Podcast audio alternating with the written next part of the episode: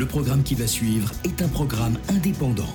Les francs-maçons de deux colonnes à la une ne s'expriment en aucun cas au nom de leur obédience, de leur loge, d'un parti politique, d'une entreprise, d'une association ou de quiconque à part eux-mêmes. Les frères et sœurs présents s'expriment uniquement en leur nom, en toute liberté. Bonne émission. Ce soir, nous sommes prêts à faire le grand saut cosmique. Nous allons répandre la parole universelle sur le monde. Régisseur, faites tonner les forces vibratoires de l'univers. Deux colonnes à la une. Les francs-maçons sur Radio Delta.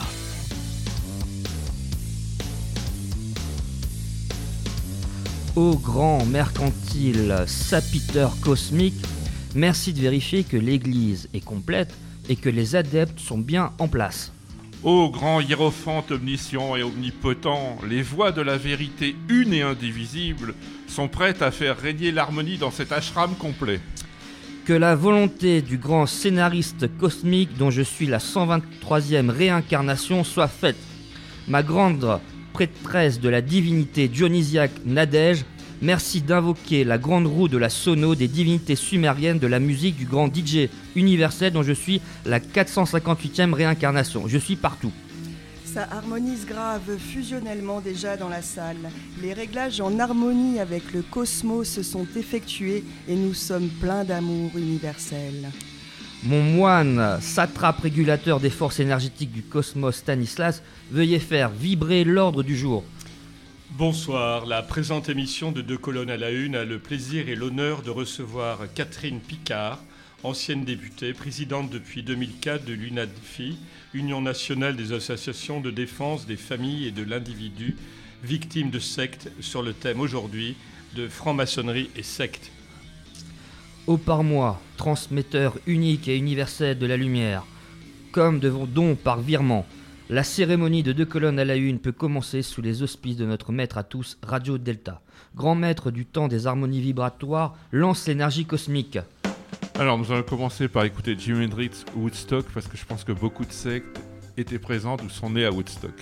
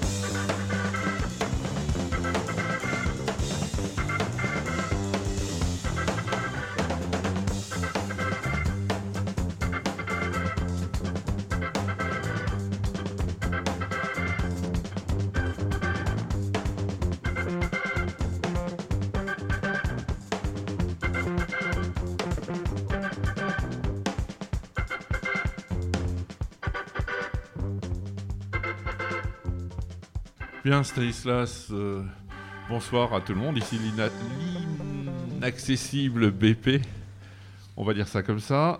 Nous avons le plaisir de recevoir donc ce soir euh, Catherine Picard avec toute l'équipe habituelle que Stanislas va nous présenter. Nous avons donc BP, Frédéric, silencieux, mais qui va peut-être parler dans quelques instants. Non.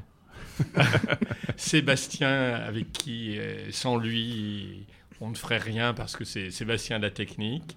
Et Nadège, qui est une collaboratrice, euh, un soutien moral, un gépéto, Une un- co-animatrice. une co-animatrice. euh, Pas de sexisme. Et donc Catherine Picard qui nous, nous fait la joie et le bonheur d'être ici avec nous. Donc ce soir, nous allons traiter d'un thème euh, qui finalement est assez récurrent en franc-maçonnerie, puisque tout franc-maçon a eu le droit à cette, je dirais cette réflexion, mais euh, la franc-maçonnerie, c'est pas une secte, tu es entré dans une secte, ah bon, c'est différent, etc.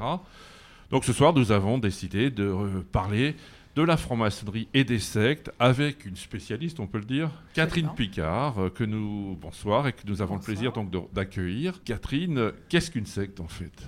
Euh, une secte, ça se résume euh, en trois mots, c'est en quatre, on va dire, une intentionnalité de la part euh, d'un homme ou d'une femme, généralement un petit peu pervers sur les bords, qui exerce, qui se donne les moyens d'exercer une emprise sur une vulnérabilité avec un objectif qui peut être, qui peut être gravement préjudiciable à l'individu. Et pourquoi ce combat de ta part? Parce que quand je suis arrivée à l'Assemblée nationale, je n'y connaissais absolument rien et euh, le dossier était euh, en, en attente.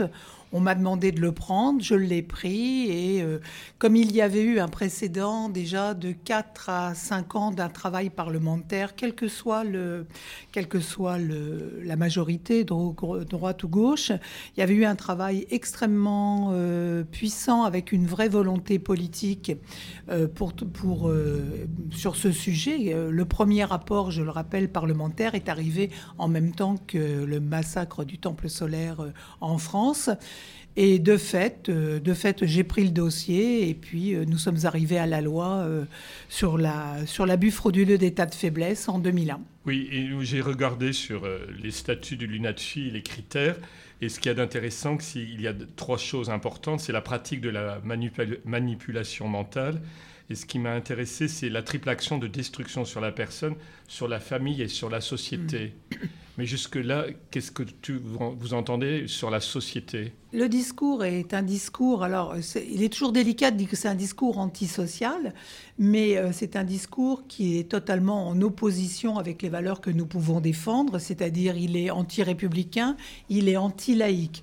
Il faut bien savoir que tous ces mouvements pourraient être euh, appelés radicalisés, c'est-à-dire qu'ils ont en commun avec les dérives religieuses, telles quelles qu'elles soient d'ailleurs, hein, que l'on connaît, ils sont tous fondamentalistes, alors qu'un texte soit religieux ou qu'il soit euh, l'émanence d'un, d'un renubarde, euh, ils sont créationnistes, ils sont complotistes, ils sont communautaristes.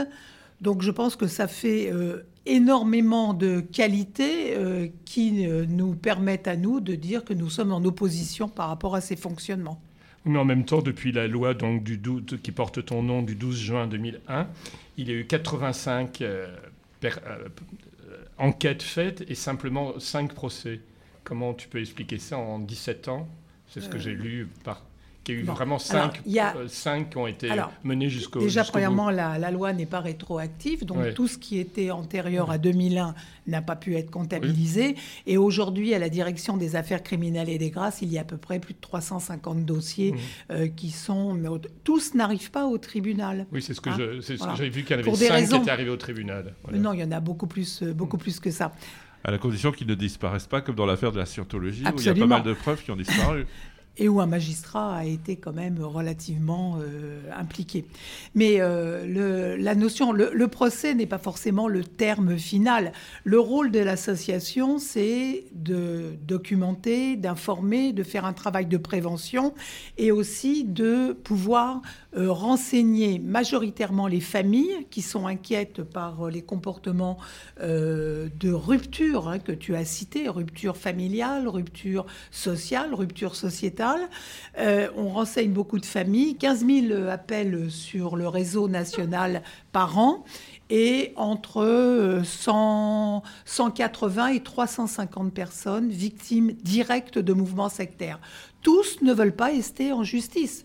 Il est de notre devoir, dans un accompagnement, de respecter euh, la volonté de la personne qui déjà a subi euh, moult quand même euh, moult désavantages avec des moyens coercitifs très très forts à ce- contre sa personne. Oui, parce que ça va même assez loin. Et dans le troisième critère, il y a escroquerie intellectuelle, morale et financière. Absolument. Mais une escroquerie intellectuelle, c'est très dur à prouver et, et à mettre en, Oui, en avant. sauf que la notion d'emprise et l'abus frauduleux d'état de faiblesse euh, montrent bien qu'à un moment, des personnes sont dans une situation euh, qui peut les amener à être, euh, j'allais dire, manipulées. hein. Alors, pour des commodités de langage, on s'est beaucoup refroidi sur le vocabulaire. On n'appelle plus ça une secte, on appelle ça euh, euh, une dérive sectaire, ce qui n'est pas faux, mais euh, on n'appelle plus de la manipulation mentale, on appelle ça de l'emprise.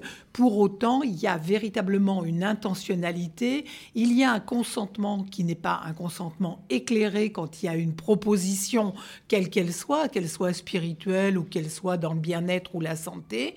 Et il s'avère que ces personnes euh, qui ont des demandes légitimes reçoivent une véritable réponse d'escroc. Parce qu'en fait, sur les contenus, nous n'avons pas grand-chose à dire. Euh, Je veux dire qu'il n'y a rien d'extraordinaire à croire aux extraterrestres, par exemple.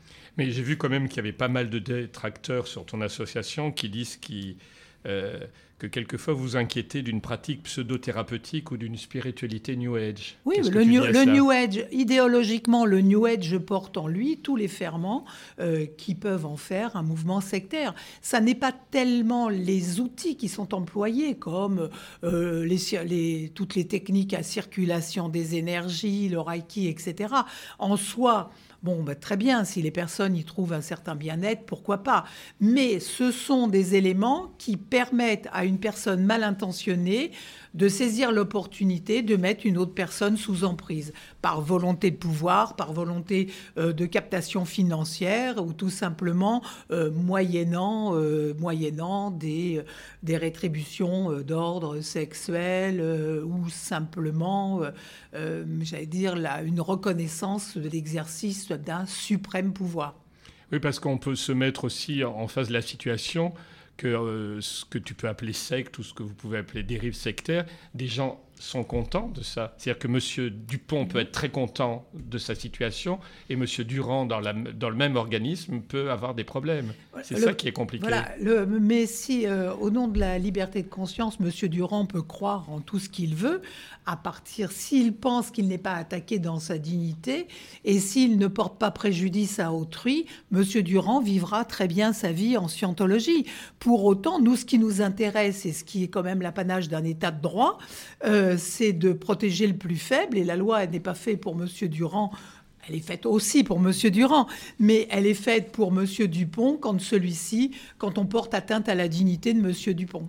C'est une bonne précision, je pense, parce que comme tu as dit tout à l'heure, il y a, il y a le côté aussi caractère individuel.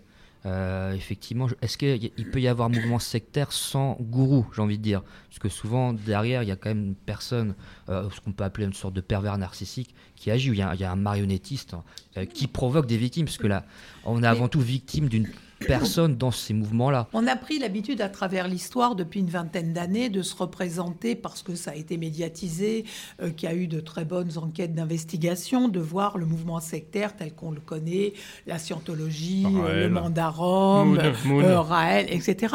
Mais si on reprend simplement le temple solaire, ils étaient très très peu.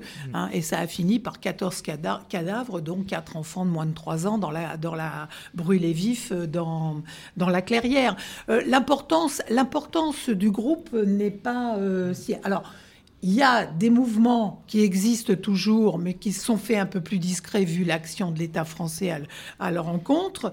Euh, il y a des mouvements qui ont véritablement un gourou, mais par exemple, si on prend les témoins de Jéhovah, il n'y a pas de chef. Il y a une structure pyramidale à Manhattan, euh, dont, très cloisonnée, dont on ne connaît pas très très bien euh, les supérieurs de ces structures qui manœuvrent les choses. Ça peut aller d'un groupe de 130 000 personnes, en France comme les témoins de Jéhovah, à des micro-groupes euh, qui sont les plus courants aujourd'hui et totalement exponentiels, qui comportent une vingtaine de personnes.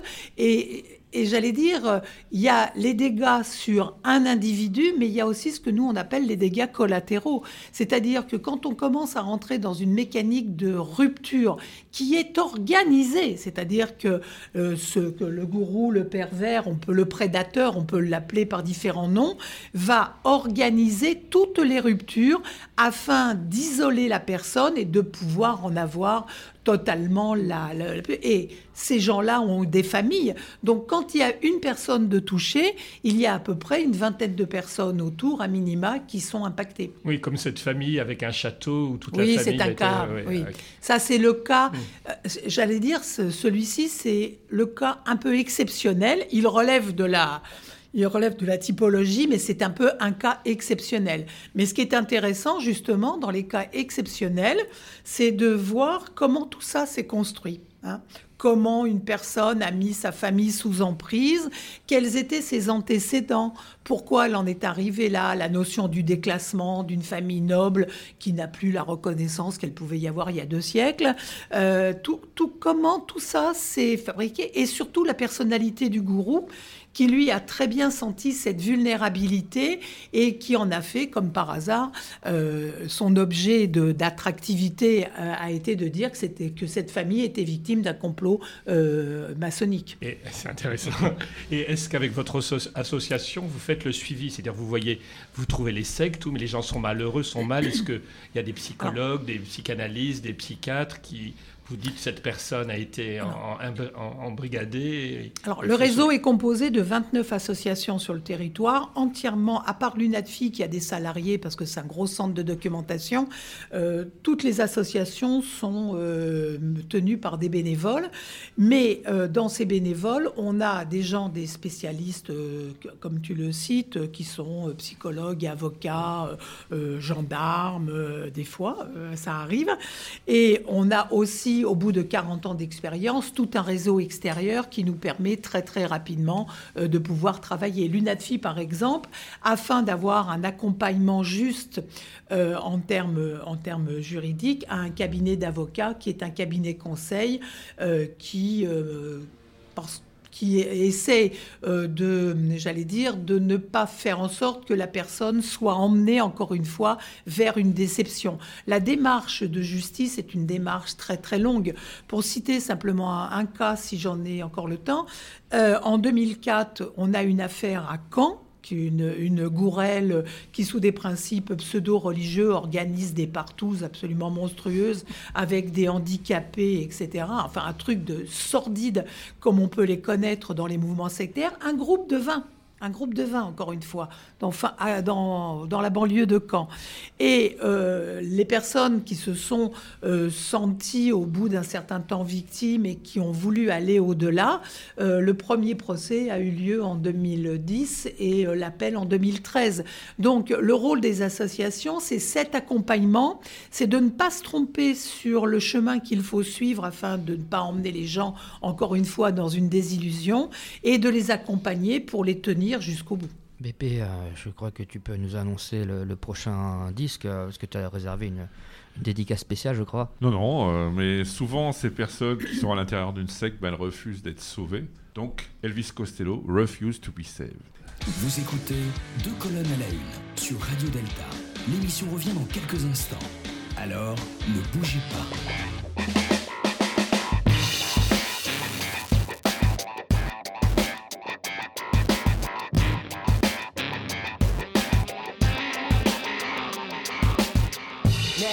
You said everybody free, what you gonna do about me?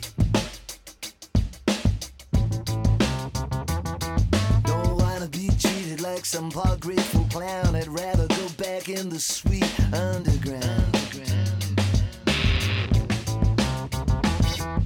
I can tell the time by the color of my skin. And I know my neighbor, cause he's the one. Yes, he's the one always turns me in.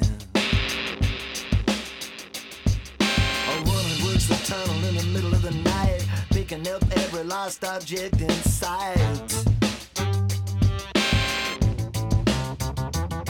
Handbags, toothpaste, lost legs and fingernails. The black market eats up all your fears. Chances, the office, no salvation or regrets. No no pants, no cigarettes. Just non-stop, discotheques in the sexolets. There's no name, there's no name.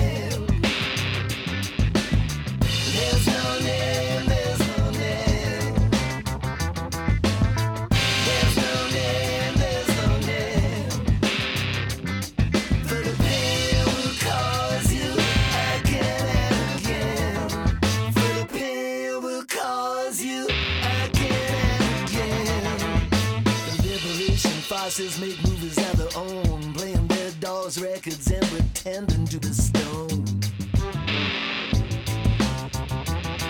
Drowning out a broadcast that wasn't authorized, incidental to the revolution.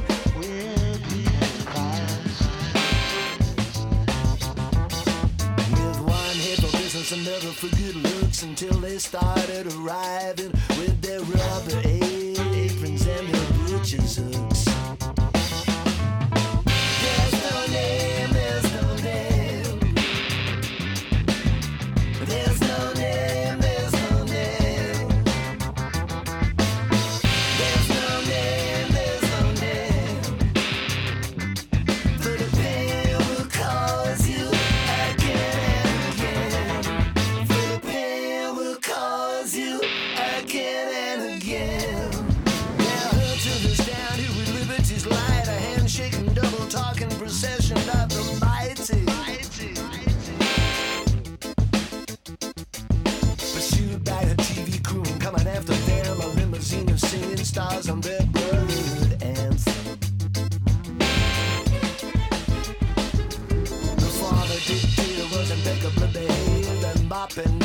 The stubborn ones who just refuse to be saved.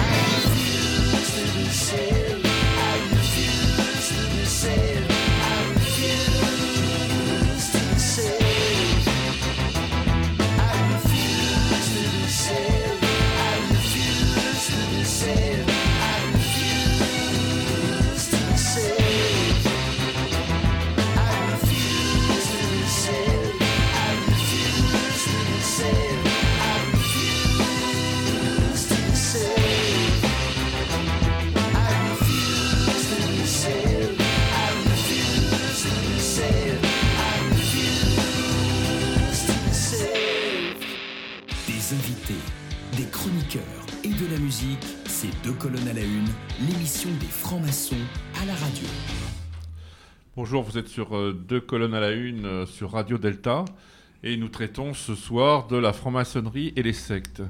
Alors on a un peu présenté donc ton association, euh, l'UNATFI. Quels étaient les moyens d'action, je pense, de ton association et d'autres aussi en général dans le monde? Et alors la France, elle a une difficulté, c'est que par exemple les scientologues sont, je ne vais pas dire pourchassés ou d'autres, mais euh, alors qu'aux États-Unis, ils sont reconnus, ils ont pignon sur rue. Il y a d'autres associations, si on y viendra plus tard, presque paramaçonniques, euh, qui, euh, qui- notamment aux États-Unis. Alors, le grand truc, c'est de dire, pour toutes ces, je dirais, ces sectes, c'est je suis une religion. Donc, vous pouvez pas me persécuter. Comme on persécutait, Alors. vous me persécutez comme dans le temps les chrétiens, les... Alors, premièrement, il n'y a pas de persécution. Au nom de la liberté de conscience et même de celle absolue de conscience, euh, personne n'a jamais été condamné dans ce pays en matière dite sectaire pour euh, un contenu ou pour un exercice. La seule chose qui est réprouvée, c'est lorsqu'on passe le cadre de la loi. Les scientologues n'ont pas été condamnés parce qu'ils étaient scientologues, qu'ils se considèrent comme une religion. Ils n'ont jamais demandé euh, le statut d'association cultuelle, hein. jamais. Mais ils n'ont jamais été poursuivis euh, pour euh, le contenu de leur fadaise. Mais ils ont été condamnés pour escroquerie en bande organisée. En France, un on condamne un délit, mais on ne condamne pas une opinion. Par contre, nos amis américains, amis euh, de ces jours-ci, euh, se font euh, véritablement les chantres de nous envoyer un rapporteur euh, du Sénat euh, quotidiennement euh, pour pouvoir dire que la France, l'Allemagne, la Belgique, le Luxembourg, qui sont des pays qui suivent la France, qui est quand même le leader en matière euh, de travail sur les sectes. Il faut reconnaître à l'État français d'avoir été le premier à se préoccuper et dans la foulée très très rapidement les Belges. Et d'ailleurs, mon collègue André Frédéric, qui est député euh, belge, a calqué mon texte, euh, enfin mon texte, le texte de loi sur la loi Abou-Picard, suivi de très près par le Luxembourg. Mais ce sont les pays qui ne reconnaissent pas la laïcité qui nous accusent, nous, d'être attentatoires à une liberté d'expression. La liberté d'expression existe. Le, euh, dépasser le trait de la loi, c'est non. Oui, parce que je suis un peu étonné. Par exemple, si on prend l'Italie ou quand même la religion catholique, c'est quand même quelque chose d'assez prégnant. Bah, là, ils sont beaucoup plus tolérants, entre guillemets, sur la scientologie que nous ou le Portugal. Alors, L'Espagne. L'Italie, euh, l'Italie était sur le point de légiférer, mais la situation politique, euh, qui est quand même instable depuis des années en Italie, euh, ne leur a pas permis de le faire. hein. Euh, on est allé au Sénat, on a exposé euh, notre manière de travailler, comment on y était arrivé, et il y a eu un changement de gouvernement, et à chaque fois, etc. L'Espagne est en train de, l'Espagne, euh, enfin l'État espagnol est en train de se mettre en, en activité là pour réfléchir sur euh, une commission d'enquête parlementaire qui serait suivie d'un texte de loi et nos amis québécois aussi. hein. Ça veut dire que euh, le temps est très long en matière de travail sur les sectes. hein. Je rappelle que il était fait référence à Woodstock, mais Woodstock c'était déjà au moins 15 ans après l'apparition de la première, euh, la première secte euh, en France constituée et conçue en tant que telle.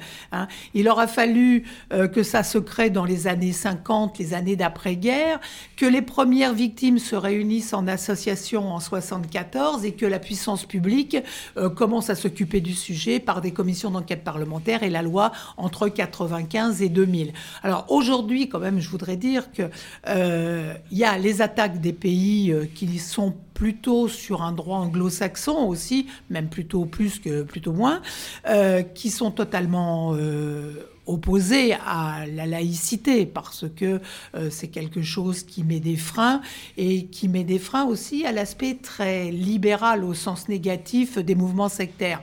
Donc ils n'en veulent absolument pas. Un grand nombre de mouvements sectaires sont reconnus dans d'autres pays, euh, par exemple aux États-Unis et autres, parce qu'ils génèrent énormément d'argent aussi et qu'ils font vivre et que euh, c'est un, une puissance financière importante.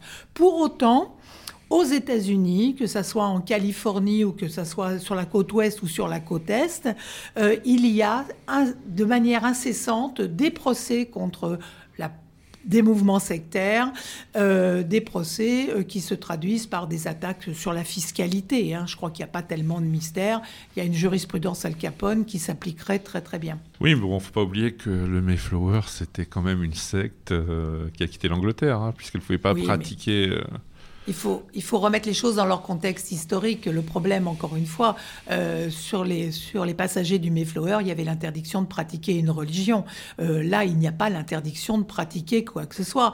Euh, tu peux adorer un chou de Bruxelles dans ta salle de bain. À partir du moment où tu troubles pas l'ordre public, euh, il n'y a aucun problème euh, de la part de l'État français. Encore une fois, on est dans une loi et dans un travail de protection des plus faibles.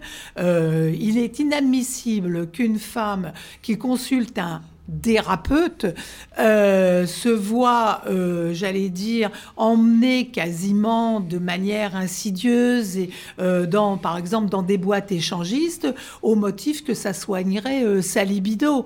On est bien sur une emprise, on est bien sur une vulnérabilité et on est bien sur une attaque à la dignité. Donc encore une fois, on est sur de la défense de l'individu, on est sur la défense de principes et, et je le redis, dans un état de droit, s'il n'y avait qu'une personne personne euh, qui soit, euh, qui soit maltraitée, qui soit attaquée, l'État se devrait de se mettre dans des dispositions pour la défendre. Alors, on a parlé de l'État, mais il y a un supra-État. C'est la communauté européenne. Bon, mais c'est surtout au-delà de la communauté européenne, c'est la Cour européenne des droits de l'homme et la Convention de sauvegarde des droits et libertés fondamentaux, où, dont la CE fait partie. Les États de la CE doivent y adhérer pour adhérer à la CE, doivent la signer pour adhérer à la CE, mais il y a d'autres États comme la Suisse, etc., qui ne font pas partie de la CE. Quelle est la position justement de la Cour européenne? Alors, la position de l'Europe, déjà, est une position très, très ambiguë, mais on le voit bien, comme dans tous les discours sur la laïcité, ça rejoint un peu quand même l'état d'esprit euh, sur euh, l'Europe, nous dit, ce sont des associations cultuelles, alors que personne ne les a réclamées en France euh, euh, légalement. Donc il y a déjà euh, un peu une distorsion du principe de subsidiarité. Tout ce qui était laïque, a priori, répond de la subsidiarité en Europe. Et le- l'Europe n'a pas à se mêler de ce que nous nous concevons comme étant une association culturelle ou une association culturelle. Déjà, il y a un petit, une petite distorsion de la vision des choses. Mais la majorité faisant foi, me semble-t-il, l'ensemble des la grande euh, majorité des pays plutôt de type anglo-saxon sont sur cette ligne-là. Ils ne veulent pas entendre parler de concept de laïcité. L'Europe n'a pas émis un texte depuis 98 sur le sujet. Il y avait eu le rapport, un rapport Nastase euh, qui euh, faisait bien l'état des lieux. Depuis, il ne s'est rien passé, plus jamais rien passé. Euh, ça, c'est une chose. La CEDH dépasse aussi, alors là, je vais, je vais juger la CEDH en toute, toute liberté. Il y a huit juges. Il n'y a jamais de capacité de pouvoir aller en appel. C'est exceptionnel l'appel devant la CEDH. Et elle se livre exactement à la même réflexion. Elle nous dit, euh, après tout, ce sont des associations culturelles. Vous les empêchez de fonctionner par euh, des tracasseries administratives. Et de fait, euh, elle, leur, elle leur donne toujours raison. Sur le mandat Rome, aujourd'hui, celui où on va enfin détruire toutes ces choucroutes qui défigurent le paysage, sur le mandat Rome, aujourd'hui, il ne reste que 25 adeptes sur le site, parce que l'association, après la mort du gourou qui était qui est mort la veille de son procès d'assises pour pédophilie, euh, ce- ces 29 adeptes vont recevoir 4 millions de, de l'É- de l'État français parce que l'État a été condamné, alors qu'il y a eu des euh, distorsions financières, etc. Donc on voit bien que les pouvoirs publics français à Bercy se désespèrent un peu en se disant pendant 5 ans on fait des enquêtes financières, personne ne répond jamais, les associations organisent leur, euh, leur Insolvabilité. insol- insolvabilité et ensuite l'État français est condamné. Donc c'est vrai que ça, ça décourage un tout petit peu. Et euh, aujourd'hui, la parole politique en France, et ça, euh, si elle est nulle en Europe, euh, tout du moins muette en Europe, elle commence à l'être en France pour la première fois dans notre pays depuis 1995. Il n'y a pas eu de création de, de groupes parlementaires de travail sur les sectes. C'est la première fois. Il y a un désintérêt majeur. Alors que dans la fonction publique, les référents continuent leur, boulot de veille, de prévention, le politique est totalement absent. Ce qui laisse quand même supposer que lorsque l'on s'inquiète de la prise en compte de la laïcité aujourd'hui, des petites phrases, des petits mots, euh, des petites annonces, eh ben, le sujet des sectes est aussi au cœur de cette... euh, manière un petit peu décontractée euh, de concevoir un principe qui régit les lois de la République. Mais justement, est-ce que, de, en généralisant beaucoup, est-ce que cette loi de 1905, ça n'a pas été une protection aussi? J'ai entendu des petites phrases euh, venant du plus haut, des petites phrases jupitériennes parlant de remise en cause de la loi de 1905. Oui, bah, la loi, la- les modifications de la loi de 1905 sont constantes dans l'histoire. hein. Sûr. Personne ne peut- parce que bon, il y a des adaptations comme sur tous les textes. Là, je, le- je, je ne sais pas s'il faut s'inquiéter, mais il ne faut pas laisser passer. C'est-à-dire que euh, faut se mobiliser. Il y a une pétition en ligne sur, euh, sur le thème, d'ailleurs, hein, de dire euh, attention, il vaut mieux arrêter tout de suite parce que, premièrement, comme on n'a aucun contenu de ces modifications, entre guillemets, même la ministre de la Justice a été très, euh, très vague sur le sujet, je crois qu'il ne faut pas attendre qu'un texte tombe, il faut déjà se mobiliser pour dire attention, nous avons un texte qui est un texte qui est un texte protecteur de l'ensemble des, collectivités, qu'elles soient religieuses, euh, parce qu'elles ont aussi besoin d'avoir une protection et la liberté d'expression sur le territoire. Attention, ne jouons pas à des modifications qui pourraient remettre des équilibres en cause et trahir ce qui est encore une fois un principe élémentaire de nos lois républicaines. Moi, j'avais des petites questions, parce que j'ai vu, en préparant l'émission, pourquoi il y avait des, des organismes qui avaient été décrétés sectes et qui, a- d'un seul coup, ne l'étaient plus. Ah, alors, je, je- je- je crains d'être un peu, euh, euh, je vais pas dire chiante, je peux, Oui, tu chiante, peux le dire. j'ai le droit. Hein. Non, il n'y a En pas de censure expliquant ce ici. qu'est une commission d'enquête parlementaire ouais. Non, quand même pas. Si? Bon. Alors, une commission d'enquête parlementaire, c'est la photo à un moment donné d'un problème de société. Ça ne vaut que pour le moment où la commission est faite. Pour autant, les contenus, le rapport qui est issu de cette commission d'enquête parlementaire peut éventuellement servir à un juge dans un procès pour, euh, comme les textes de loi, euh, les, toutes les exposés des motifs et, et les rapports euh, qui sont liés aux lois, pour essayer de comprendre les tenants et les aboutissants.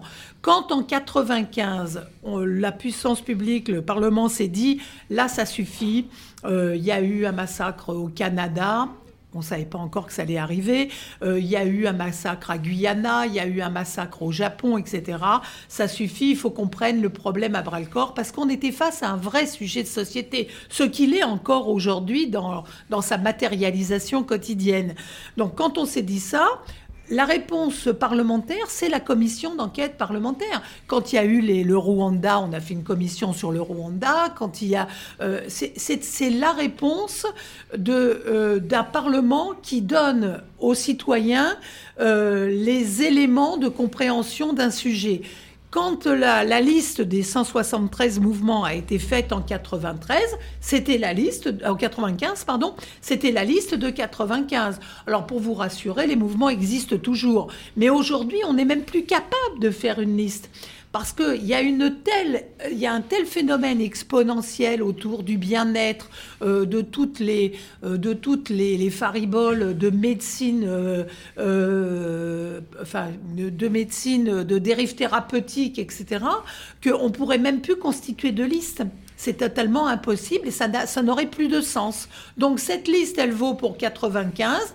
Elle a été le point de départ de l'action euh, des différents gouvernements français de l'époque, enfin des différentes législatures, et elle n'a de vertu qu'à être un indicateur et aussi l'indicateur d'une méthode de travail euh, que l'on pourrait, euh, que l'on peut plus reprendre maintenant. Et si aujourd'hui tu devais refaire le texte, tu l'amenderais un peu tu... Le, le sujet majeur, c'est le délai de prescription. hein, mais il n'y a pas que pour les sectes que c'est un Bien sujet sûr. majeur. Bon, on sait très très bien. Le texte, c'est un texte qui a été fait où chaque mot a dû mettre à peu près deux heures avant euh, d'être choisi. Euh, à l'époque, c'était euh, Vigourou qui était au ministère de la Justice. Il y avait la, la- le- la justice euh, de la, enfin le l'Assemblée nationale aussi, le pôle justice de l'Assemblée qui travaillait. On a vraiment ciselé, ciselé le texte pour qu'il soit sur l'abus frauduleux d'état de faiblesse, hein, qui avant dans le code pénal était placé dans les questions financières et qu'on a ramené dans les questions des atteintes à la dignité de la personne. Je vous le fais euh, caricatural. En- ensuite, on a la mise en état de suggestion. Hein, qui veut bien dire, parce qu'on ne pouvait pas dire manipulation mentale, le seul texte de loi qui a dit le mot manipulation mentale, c'est un texte qui date de Mussolini, donc c'était mal placé de le, reprendre. Euh, donc il y a la, la suggestion, la mise en état de suggestion par des moyens physiques ou psychologiques qui donnent bien le cadre, et il y a tout ce qui peut être préjudiciable, les conséquences préjudiciables pour lui-même, à l'individu ou pour autrui. Et là, je crois que le texte, il est parfait. Bousculer le, code pénal sur les délais, les délais de prescription, moi, me semble extrêmement euh, délicat dans la mesure où l'apport de la preuve sur ces sujets-là, comme tu le sous-entendais tout à l'heure, est quand même très délicat. Bien, comme l'a dit notre invité, souvent dans les manipulations, il y a un but qui est d'avoir des rapports sexuels avec la patiente, avec les adeptes. Donc on va écouter The Gun Club Sex Beat. Retrouvez Deux colonnes à la une en podcast sur deltaradio.fr.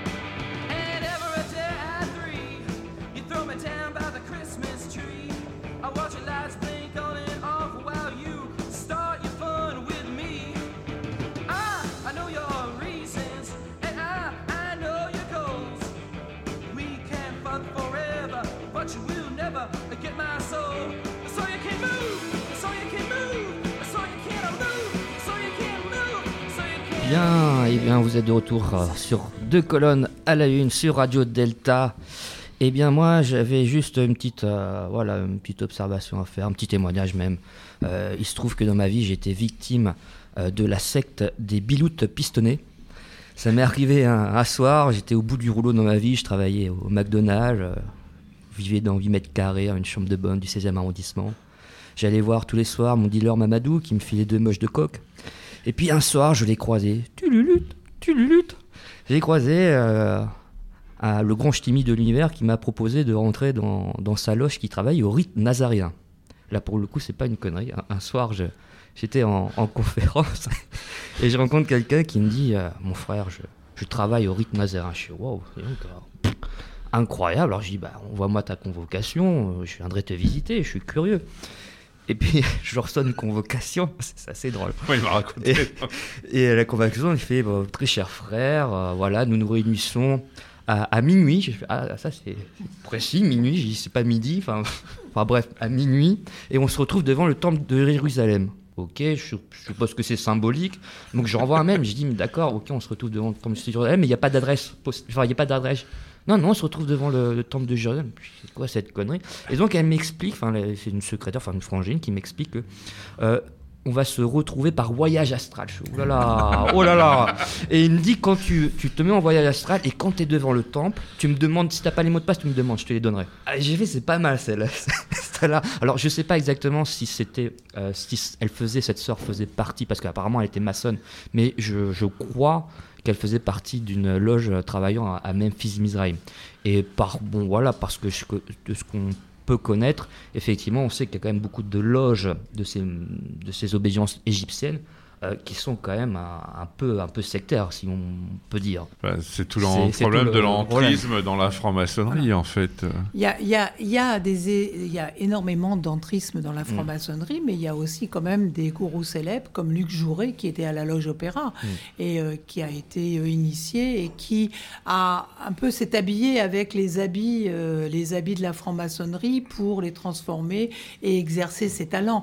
Euh, je pense qu'aujourd'hui euh, il y a une, il y a un mouvement sectaire, le mouvement des Esséniens avec un, type qui s'appelle Manitara, mais qui a- qui s'est exilé au Panama.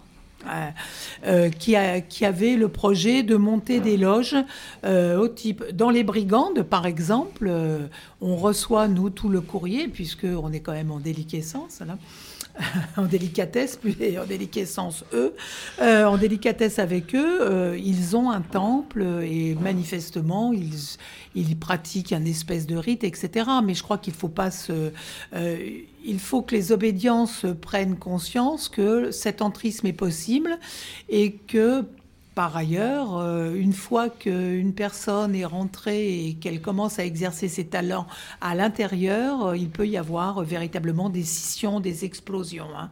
Il faut aussi être très vigilant à tous les mouvements de type templier ou autres, euh, qui sont des mouvements qui ne sont pas très très clairs dans, dans leurs attendus. Moi, j'ai assisté à des conférences, euh, soi-disant de maçons, euh, où euh, il y a, on s'aperçoit qu'il y a des liens avec une droite un peu plus dure et qui reçoit, soi-disant, des rescapés de l'ordre du Temple solaire, qui lui-même est maçon, a commencé comme maçon. Donc, euh, je pense qu'effectivement, il y a un entrisme. Et, puis il y a aussi le fait, c'est que euh, tout à l'heure on parlait des sectes qui euh, se voulaient être religion, Euh, le fait de, de s'incruster dans, euh, dans la maçonnerie leur donne une forme de légitimité. Parce qu'aujourd'hui, quand même, monsieur et madame tout le monde euh, voit bien que la, la franc-maçonnerie, euh, elle se découvre, elle montre, euh, elle laisse, à, elle laisse voir ce qu'elle est vraiment. sur une extériorisation de bonne. Euh, Aujourd'hui, c'est une forme de légitimité de dire mais non, vous voyez, on n'est pas un mouvement sectaire, on a des trucs, des machins, et on fait, on fait franc-maçonnerie. Donc, faut être extrêmement prudent. Et je pense que c'est au moment des enquêtes qu'il faut euh, être vigilant. Alors justement, qu'est-ce qui distingue la franc-maçonnerie? J'en reviens à ma question de- du début. Qu'est-ce qui distingue le franc-maçon de l'adepte d'une secte? Qu'est-ce qui distingue la franc-maçonnerie d'une secte? Alors j'ai la réponse, la réponse bateau. Il est plus difficile d'y entrer que d'en sortir. C'est que à l'intérieur, il y a réellement un fonctionnement.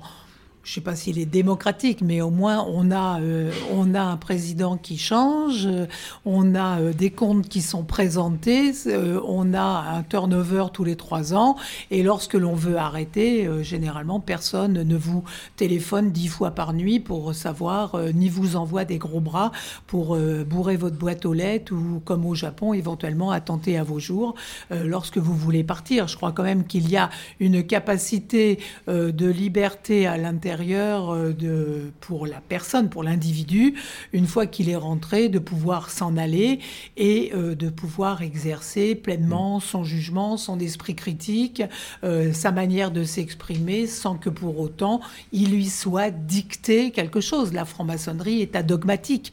Les mouvements sectaires sont tous supradogmatiques.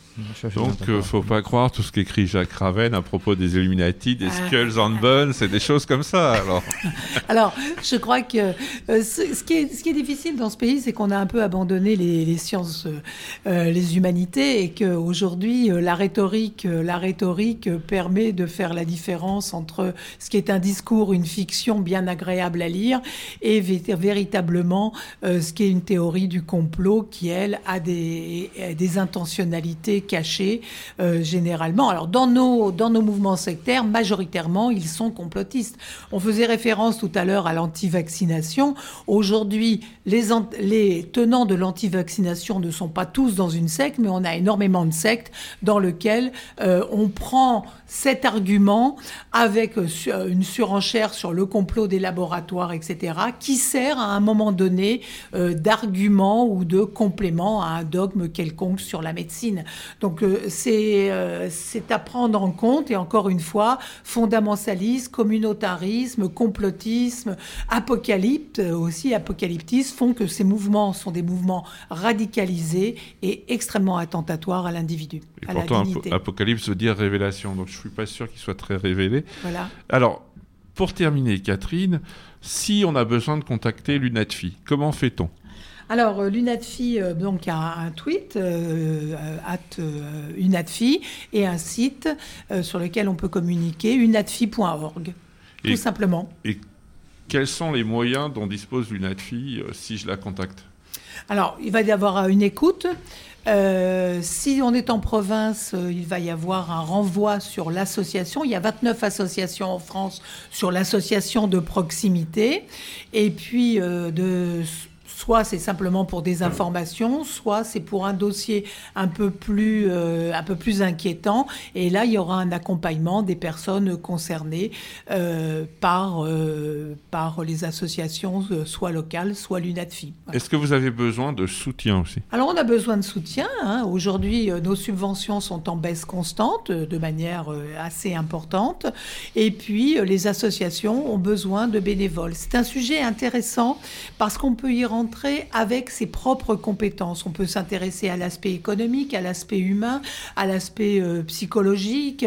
Euh, donc chacun peut y venir avec euh, ce qu'il a déjà, ce qu'il a déjà fait, constitué dans son travail ou dans ses affinités, et pour apporter une aide. Je, ne cacherai pas que c'est un sujet sur lequel il faut un peu travailler, il faut lire, et surtout il faut prendre une grande distance pour pas soi-même tomber dans un jugement de valeur et se dire on est sur une emprise, on est sur des personnes vulnérables. L'objet, c'est de faire en sorte qu'elles puissent récupérer toutes leurs capacités euh, d'esprit critique, de discernement, afin de ne pas euh, se laisser embarquer dans des moments qui sont parfois très douloureux. Bien, ben, un dernier morceau de musique pour terminer l'émission après ces belles paroles, cette belle conclusion. Alors moi, c'est tout simple. hein, Quand les témoins de Jéhovah sonnent chez moi, vous pouvez me trouver dans la cuisine. hein, J'y reste. Donc c'est John Lewis. You can't always find me in the kitchen. Vous écoutez Deux colonnes à la une sur Radio Delta. L'émission revient dans quelques instants. Alors, ne bougez pas.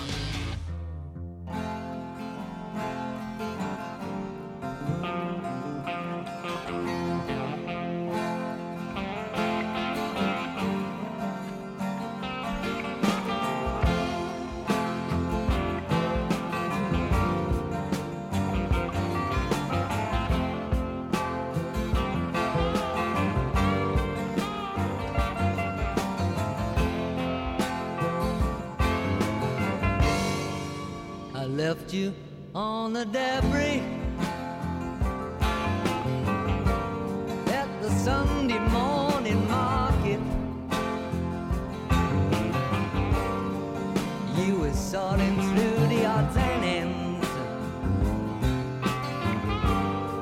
You was looking for a bargain. I heard your footsteps at the front door. That old familiar love song. Cause you knew you'd find me waiting there at the top of the stairs.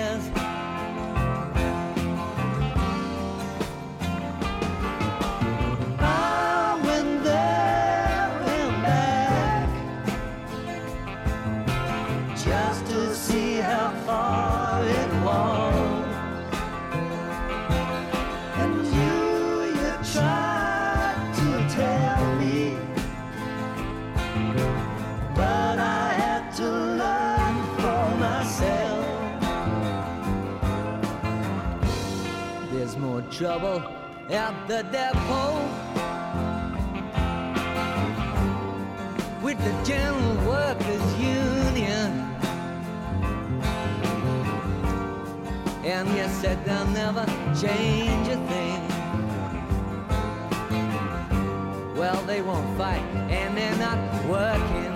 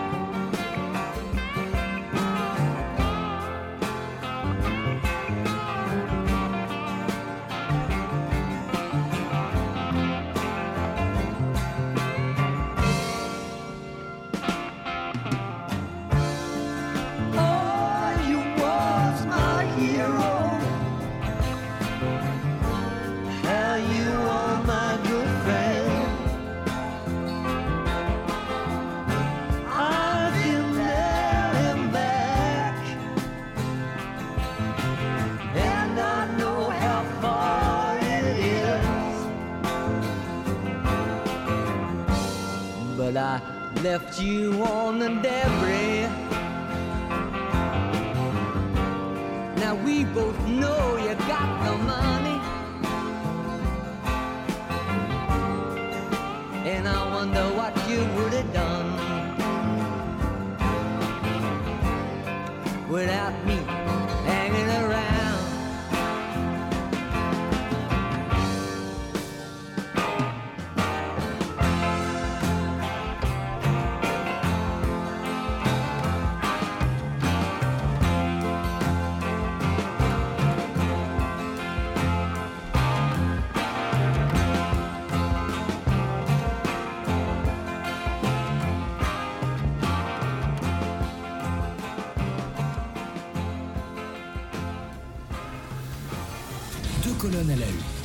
Les francs-maçons sur Radio Delta.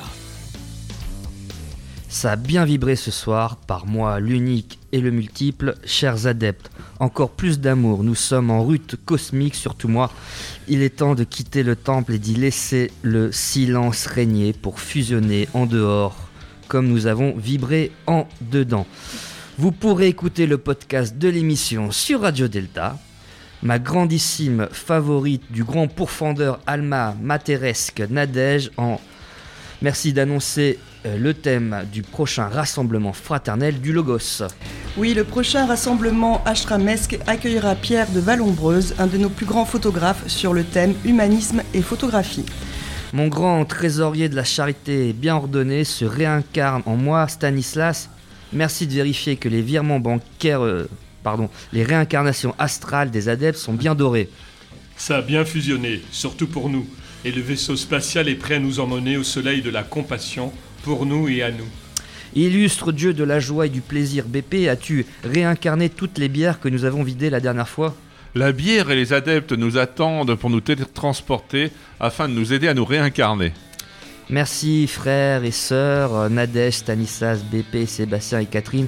Je déclare fermer cette plus ou moins respectable émission et on se retrouve tout de suite au troquet. Vous souhaitez communiquer avec l'émission en général ou un membre de l'équipe en particulier? Rendez-vous sur la rubrique Nous contacter sur deltaradio.fr.